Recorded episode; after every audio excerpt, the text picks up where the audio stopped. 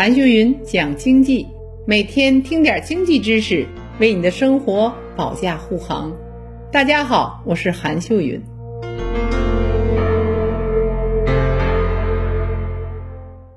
近日啊，最新的全球金融中心指数发布了，各城市排名出现了很大的变化，堪称是一次大洗牌。我们先来看看前十名，排在前两位的是美国纽约和英国伦敦。前十名中，中国有三个，分别是第三名香港、第六名上海和第八名北京。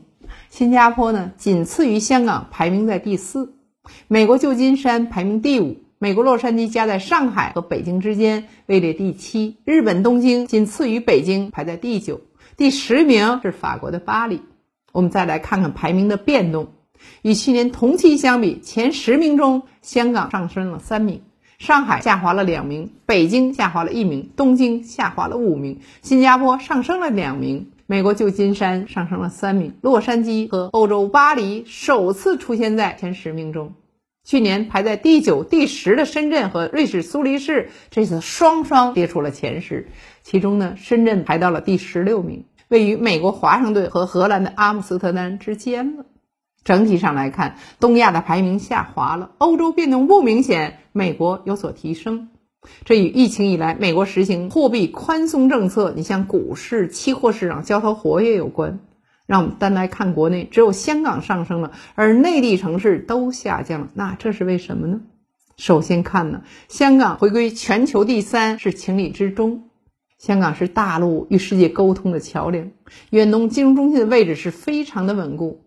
二零二零年，作为国际航运中心、贸易中心的香港，受疫情影响远比其他城市严重，再加上社会性事件的爆发，香港下滑至第六名。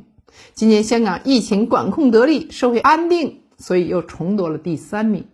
那上海下滑至第六名，但它的评分并没有明显的下降，这表明啊，不是上海变差了，而是香港、新加坡这两大全球航运中心和贸易中心城市从去年的困境中恢复了。毕竟与香港、新加坡相比，上海的国际化程度还不足。那北京下滑至第八位，这是因为北京持续疏解非核心功能，短时期内对北京会产生阵痛。深圳跌出前十名，主要是因为国际贸易摩擦和本地保险企业发展受困导致的。此外，下半年多家深圳房企被爆出流动性的困难，这都影响了深圳金融中心的排名。我们说，建设金融强国、推动人民币国际化是我国的长久战略。叠加当前复杂的国际形势，我们更需要有自己的国际金融中心。那谁能担此大任呢？我们说，首先是香港。香港是最大的人民币离岸市场，也是国际资本最活跃的区域之一了。在中概股回归大潮面前，香港会当然不让。十二月九号，高层领导表示，中国人民银行将一如既往支持香港国际金融中心的建设，这是香港重大的机遇。那其次就是上海了，上海是内地金融业发展的典范，目前国内超过一半的基金公司都在上海。二零二零年四月一号，国家取消证券公司外资比例限制后，你像摩根大通、野村证券等国际大券商纷纷在上海设立总部。二零二一年八月十九号，上海就印发了金融类“十四五”紧缺人才开发的目录，在大力引进金融类的人才，未来上海的金融中心地位会进一步提升。这里我们不能忽视的是北京和深圳。北京呢，虽然会迁出大批央企总部，但今年呢，新成立了北交所。北交所服务专精特新型的企业，这类企业是未来中国产业升级的主角。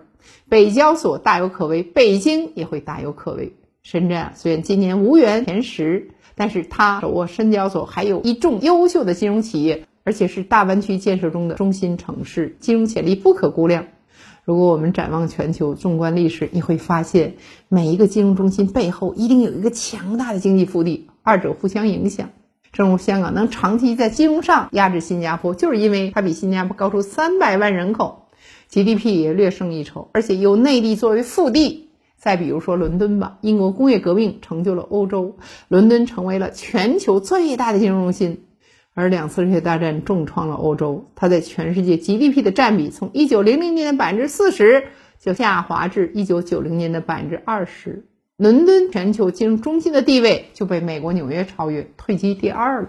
由此可见，经济腹地支撑金融中心，而金融中心又能拉动经济腹地。回到国内，作为腹地啊，中国的强大是香港、上海等城市具备成为国际金融中心的基础。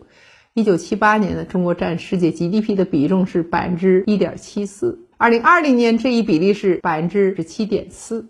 未来在国家大力建设下，这些城市会在国际金融中心的排名不断上升，进而反哺中国经济。无论是外资的引进，还是人民币走出去，还是实体经济融资，推动高端制造业、绿色经济发展，我们都会更加自主、更加从容了。